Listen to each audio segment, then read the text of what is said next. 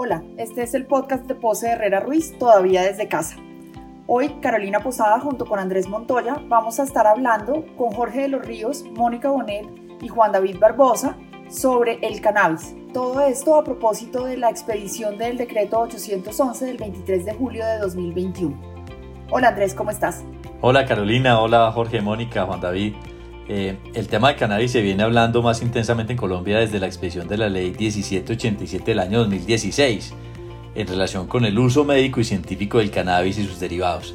Pero hemos visto algo bien novedoso que salió la semana anterior en Colombia. Estamos grabando este eh, episodio la última semana del mes de julio, el 23 de julio con la expedición del decreto 811 y queremos ver eh, qué perspectivas hay para la industria del cannabis a raíz de eso. Y para eso estamos con este equipo de expertos en la industria de nuestra firma. Entonces, eh, hola Jorge, ¿por qué no empezamos con una diferenciación conceptual entre ese uso médico eh, y ese uso industrial? Y, y vamos empapando un poco de este tema. Buenos días Andrés, buenos días Carolina. Antes de responderle a su pregunta, quisiera advertir que este decreto el, mayor logro de este decreto es que busca quitarle el estigma a la industria que tenía y que en cierta forma ah, generaba algunos cuellos de botella que no han permitido el desarrollo de la industria como se esperaba y como los inversionistas esperaban, toda vez que pues eh, la posibilidad de ver el cannabis con fines medicinales y ahora industriales, generó mucho interés por parte de varios inversionistas y ello llevó a realizar grandes inversiones en los últimos años. Eh, es importante tener en cuenta que cuando nació el régimen de cannabis en Colombia, se limitó al uso medicinal y científico. Eh, esto por supuesto presentaba grandes oportunidades, pero igualmente grandes desafíos.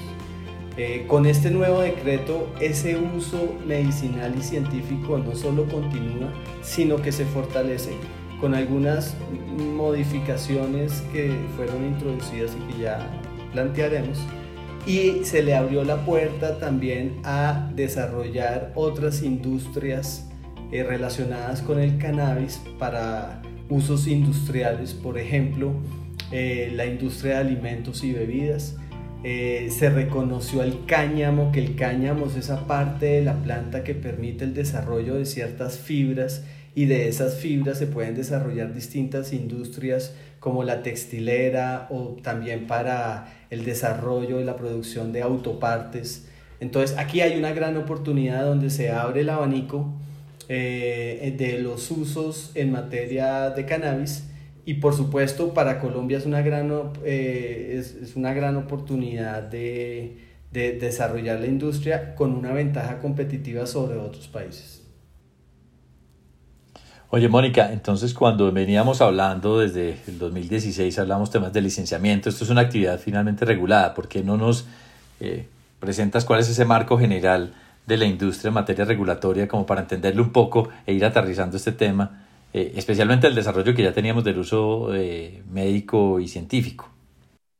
Claro que sí. Eh, hola a todos, muchas gracias. Desde el decreto 613 de 2017, donde se regulaba todo el tema de licenciamiento y cupos, que son dos permisos que se necesitan, digamos, para poder acceder a la industria y a la actividad de la industria del cannabis, se establecían todos los requisitos y los tipos de licencias. Sin embargo, en el transcurso y el desarrollo de la aplicación de estos casi tres o cuatro años que llevamos del decreto 613, se observó en la industria y en los licenciatarios y en quienes aplicaban a los cupos eh, una gran, una gran cantidad de problemas. ¿sí? Y esto dio origen a la modificación de una cantidad de, de requisitos eh, y también a la necesidad de volver mucho más transparente y, mm, y confiable la industria del cannabis. Por eso en este decreto 811 de 23 de julio de 2021 hay grandes cambios en temas de licenciamiento y de cupos. Entonces paso a contarles a ustedes eh, cuáles son los principales eh, cambios. Un fortalecimiento de requisitos de las licencias y la razón de ser es que el gobierno colombiano quiere que se le quite precisamente al 100% al estigma con la industria del narcotráfico que está al margen de la ley a toda la industria del cannabis. Y la mejor manera de hacerlo pues es crear un fortalecimiento en los requisitos de quienes acceden a esas licencias. Por eso hoy día, bajo este nuevo decreto 811, pues hay un, un compromiso, se exige un compromiso de anticorrupción para los licenciatarios. Y eh, es como un compromiso de quienes tengan 20% o más de las acciones en una industria de cannabis que están al margen de todo tema de anticorrupción. Anteriormente existía la licencia de fabricación solamente para derivados psicoactivos, no no psicoactivos pero se vio la necesidad porque en el mercado de crearlo en este decreto, porque eh, pues había personas en el mercado, digamos, que recibían cannabis solamente para procesar y transformar y volver derivados, ya fuera aceite, ya fuera un cosmético, etcétera, etcétera. Y como esto es una industria altamente regulada, pues no había una licencia específicamente para esas personas y necesitaba regularse ese sector de las personas que transforman y reciben eh, planta para transformar en productos. Entonces se creó la licencia de fabricación de eh, los derivados no psicoactivos. Esa es una de las eh, grandes, digamos, aportes de este decreto 811. Perdón, Mónica, ¿me puedes aclarar la diferencia entre cuáles son los psicoactivos y cuáles son los no psicoactivos? Sí, es la cantidad del THC que pueda contener en este momento no te podría decir exactamente cuál es el porcentaje, pero los psicoactivos son los que contienen un, un grado más de, de, porcentaje de THC y los que no, pues no tienen un porcentaje, un porcentaje tan alto de THC. Que es, el principio activo de la planta. Sí, es una medición que está en la norma, esa está en la norma, sí, señor. Em, como el gobierno también tiene un interés que esto sea una industria al que vengan más personas, más inversionistas a Colombia, eh, haya más gente participando en la industria del cannabis, ese es el gran interés y el gobierno le está apostando a eso. Desarrolló también eh, el fortalecimiento del sistema del MIC, que es a través del cual los licenciatarios, los titulares de licencias, tienen que, eh, digamos, informar a los ministerios, Ministerio de Salud, Ministerio de Defensa y pues, al INVIMA, que también concede las licencias de fabricación, sobre unos deberes que tienen como licenciatarios cuando les otorgan las licencias. Entonces tienen que subirlos allí. Esos deberes se fortalecieron, pero la plataforma también mejoró y se fortaleció. La plataforma ya existía, que se llama el MIC, pero digamos que con este decreto quedó muchísimo más claro y más robusto los deberes y la forma de, reportar la información. Mm, lo otro es que, como Jorge bien lo decía, pues eh, hay, una, hay un gran interés en la industria del cannabis y las universidades si querían hacer investigación anterior a este decreto, les tocaba sacar una licencia. Sacar una licencia es costoso y es demorado y es complicado, razón por la cual el gobierno también se vio interesado en que la universidad, las instituciones de educación superior participen de la industria del cannabis dando aportes científicos porque es una planta que está muy poco investigada en Colombia. ¿sí? Es una planta muy atípica en su comportamiento y, por ejemplo, en temas regulatorios, poco se sabe de los estudios clínicos y es muy difícil establecer eh, su bioequivalencia y su biodisponibilidad en los medicamentos. Eh, les da este, el decreto 811 le da la oportunidad a las universidades para que eh, sin una licencia, sino simplemente a través de una autorización extraordinaria, puedan dedicarse a la investigación de la planta. Eso es, digamos que no es una licencia, sino es una autorización extraordinaria. Oye, Mónica, una pregunta. Eh, cuando salió la ley del 2016 con la ley de cannabis, yo quedé con la sensación que mucha gente quedó, eh, se sintió autorizada para, digamos, algunos cultivos o ventas o expedición de productos relacionados con cannabis. Eh, ¿Qué tan cerca o qué implica ese decreto? Implica, por ejemplo, sin, sin serlo, pero implica este decreto, por ejemplo, que la gente puede poner una tienda de productos de cannabis y salirlo? ¿O cómo es ese estado, digamos, de informalidad de cannabis, porque además tú dices esto es una, esto es una actividad muy regulada, ¿por qué no nos detallas eso si es que ya estamos en libertad de producción, introducción y cómo se, se, se hace todo ese procesamiento? Pues anterior al, al, digamos, al decreto 617 y cuando se estableció esa ley marco, sí había un mercado muy grande, inclusive uno iba a los, a los mercados de pulgas como el de Usaquén y estaba, por ejemplo, el brownie, estaban las boticas de cannabis, etcétera, etcétera. Hoy día, como el INVIMA es la autoridad que regula todo lo que tiene que ver con el permiso de comercialización de los productos alimenticios, eh, de los suplementos dietarios y los medicamentos, el INVIMA se dio a la tarea de empezar a hacer alertas sanitarias sobre cannabis. Si cualquier persona entra a las alertas sanitarias en Internet, eh, hace, googlea alertas sanitarias INVIMA, va a entrar y va a ver una cantidad de alertas sanitarias de productos que no tienen registros sanitarios de cannabis, de cosméticos, de suplementos dietarios como pueden ser las goticas o de farmacéuticos como puede ser un medicamento de cannabis. Eh, para poder ejercer esa actividad de distribución, comercialización, fabricación, además de tener una licencia, para poderlo hacer, eh, tendrás que tener el registro sanitario del INVIM para poderlo hacer. Hoy día este decreto 811 regula específicamente lo que tiene que ver con fórmulas magistrales, que es otro aspecto regulatorio en temas de cannabis. Eh, sí estaba en las épocas del decreto 617 mediante una resolución de abril del año pasado, todo el tema de fórmulas magistrales, que no es un registro sanitario, simplemente eh, es una dispensación de una, del principio activo de la planta bajo una prescripción médica persona a persona. Eh, lo que hace el INVIMA en ese caso es que a la droguería o farmacia que la va a distribuir le da un certificado de buenas prácticas de elaboración. Eso es todo. Están los registros sanitarios de los farmacéuticos de cannabis. Están hoy día los de alimentos, que hoy día ya lo dejó claro el decreto que sí se pueden. Los de los cosméticos, que vienen desde la época del decreto 617. Eh, y ahí entran las gomitas, entra todo tipo de comestible pero digamos que esos, ese, ese espacio, esa pequeña industria a la que tú hablas, Andrés, sí, sí la hay y el decreto 811 le está dando el espacio a través de esos permisos que tienen que sacar, pero de forma ordenada, regulada, informada y segura. Y adicional a eso, pues trae disposiciones para pequeños productores y comercializadores.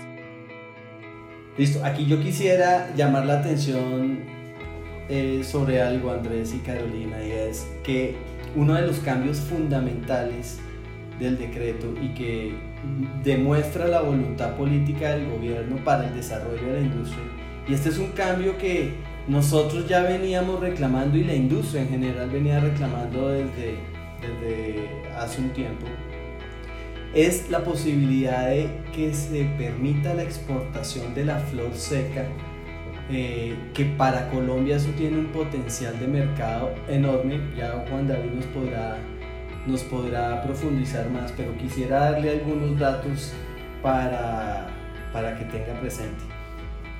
Cuando se empezó a discutir en la preparación de este decreto la posibilidad de introducir la exportación de la flor seca del cannabis, el número de licencias otorgadas y tramitadas aumentó de, hecho, en este año, en el primer, no recuerdo si es trimestre o semestre, más o menos el 79%, se da un 79% de crecimiento en licencias eh, diligenciadas. Adicionalmente, la flor seca representa aproximadamente el 53% de las ventas en Alemania, que es el país que representa aproximadamente el 75% del mercado europeo del cannabis medicinal y actualmente depende 100% de importaciones, con lo cual aquí a Colombia se le abre una oportunidad gigantesca. Otros países como Canadá o los Estados Unidos, eh, la, la, venta de flor seca representa entre el 73% y el 40% de las ventas totales en esos países. Así pues, la exportación de flor seca, que no estaba autorizada previamente eh, a este decreto, le abre a Colombia una, una oportunidad gigantesca.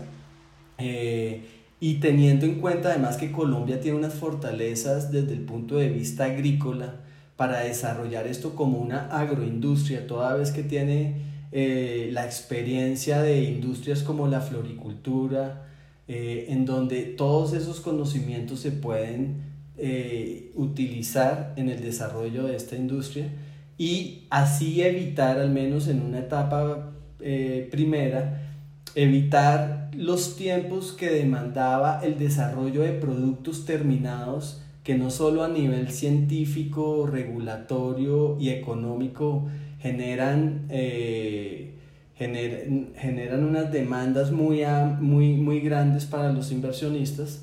Eh, aquí, digamos, con un producto que sería rural, se, le, se, se, da la posibilidad de que Colombia aumente y diversifique su, su capacidad exportadora. Jorge, eh, en línea con lo que estabas planteando y, mencionaste que, que, estamos como con la posibilidad de exportar flor seca, dijiste que Juan David nos podía ayudar un poco con eso. Entonces quisiera saber si Juan David, si lo sabes, cómo está el estado de exportación de cannabis en términos generales, cuál es la regulación, si somos, eh, el presidente Duque decía que somos, vamos a tener una relevancia muy importante en, en el tema de exportación de flor de cannabis la teníamos antes, somos un país relevante en esa materia, tenemos un lugar importante respecto de los demás países. Vamos a, tenerlo, pero, pero, pero en este momento parte de lo que señala Jorge es que eh, y lo que se consideraba es que nuestro potencial estaba siendo desaprovechado. El decreto 811, eh, Carolina, tiene una inmensa ventaja. Primero te define qué es exportación, indicando que puede ser exportación la venta a zona franca, la venta desde zona franca y la venta eh, desde cualquier lugar del territorio aduanero nacional al resto del mundo. Y eso no es menor porque lo que nos va a permitir es esa plataforma tan competitiva como nosotros tenemos, que es el régimen de zona franca, integrarla y empezar, pues, o sea, básicamente tal como uh, tú lo indicas, a aprovechar nuestro potencial que estaba desaprovechado.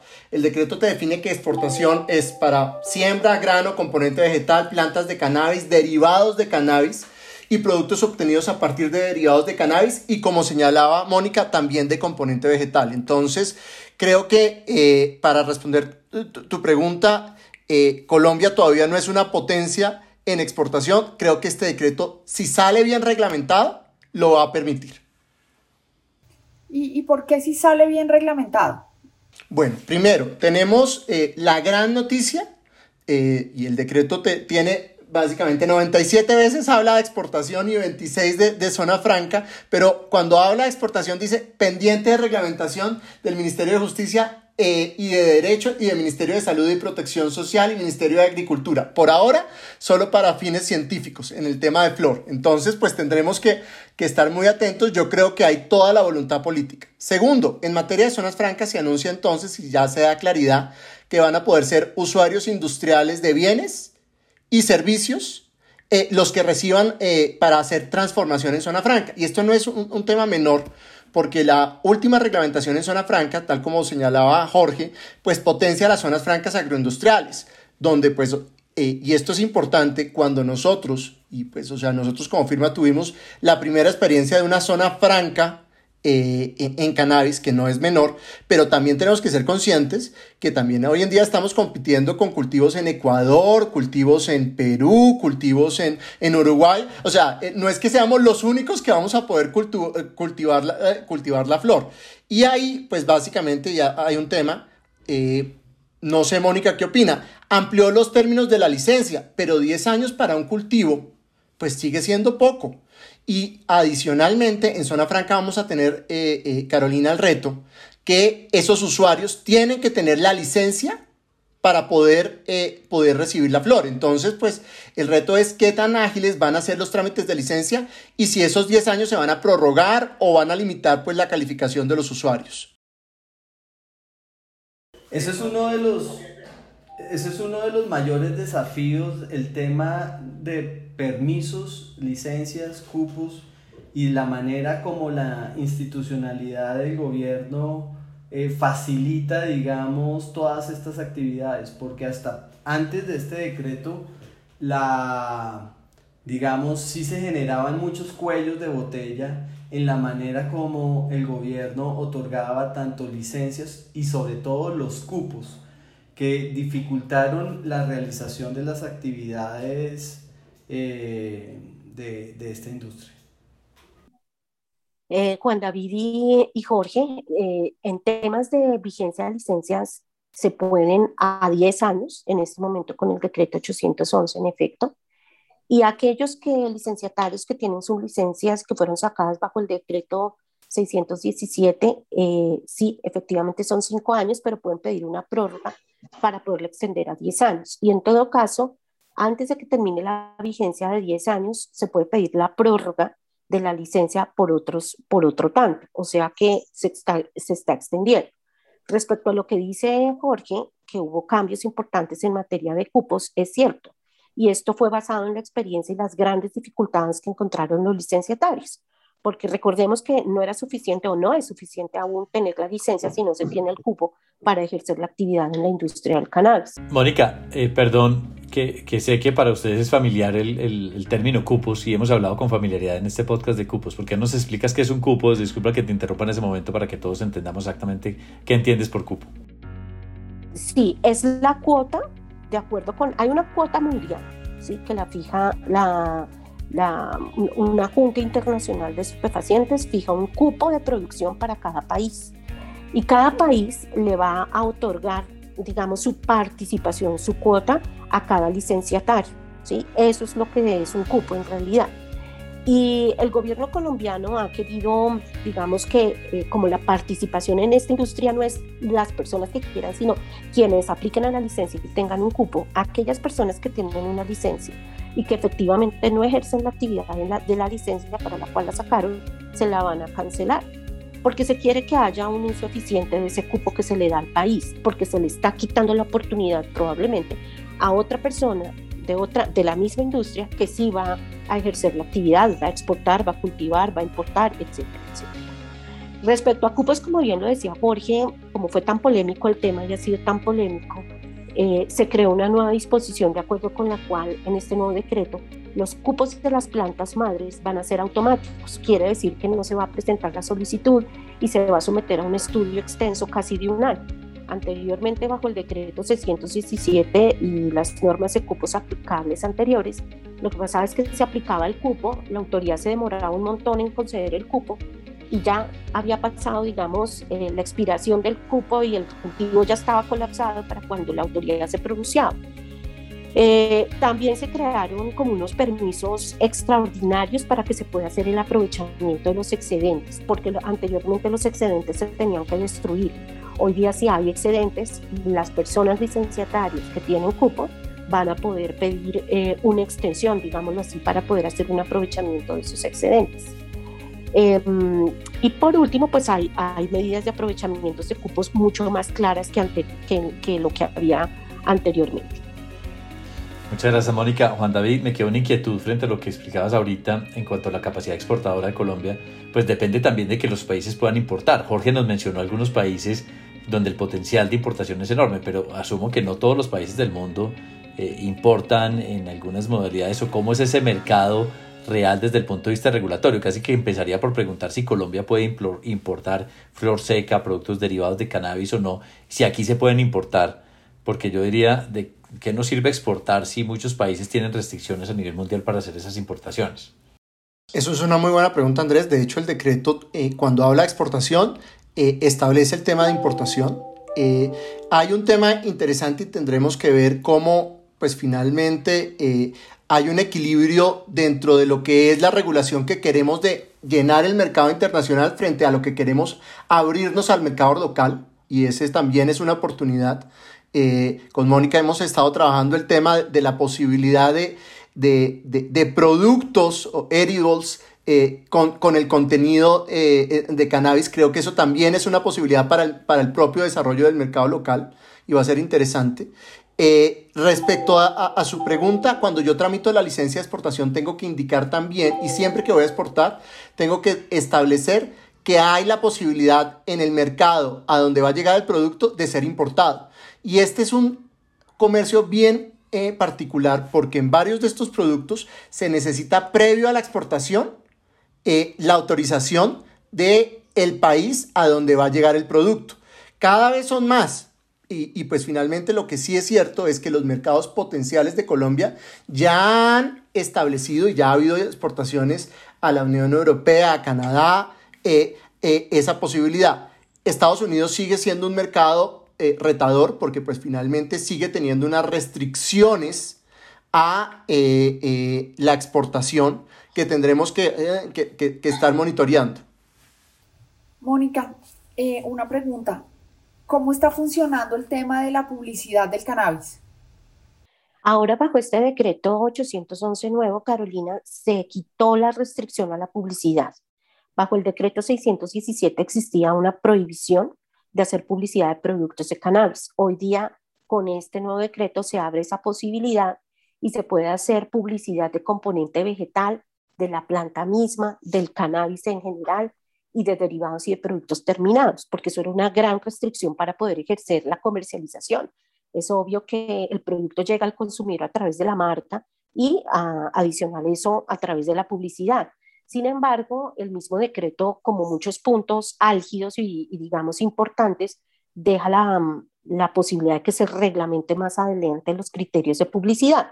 En materia de productos alimenticios, como pueden ser los suplementos dietarios o como pueden ser las gomitas de cannabis, alimentos, eh, y en materia de medicamentos existe una regulación ya en el INVIMA, pero me imagino que irán a adaptar eh, regulaciones especiales en el INVIMA para la publicidad de esos productos.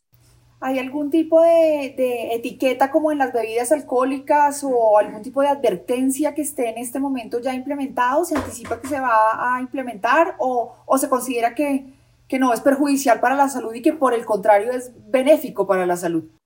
Para, desde el punto de vista del cannabis específicamente, esa regulación todavía no existe. Sin embargo, si tú sacaras un registro sanitario de un suplemento dietario, tendrías que acudir a las normas generales de publicidad de suplementos dietarios del INVIMA y deberías poner, por ejemplo, que las goticas de cannabis que te tomas, que están bajo suplemento dietario, bajo esa categoría, eh, no pueden estar al alcance de los niños, no suplen la alimentación diaria y balanceada y no eh, sirven para el tratamiento o la mejora de una enfermedad, por ejemplo. Y en materia de medicamentos hay una serie de restricciones, por ejemplo, en materia de publicidad. No existen etiquetas específicas todavía, pero tendrían que cumplir con las regulaciones de publicidad y algunas etiquetas como esa que te indico de alimentos eh, de suplementos dietarios. Pero muy seguramente para complementar esa respuesta, todos esos puntos que van a ser objeto de reglamentación futura, eh, el tema de las etiquetas estará ahí presente.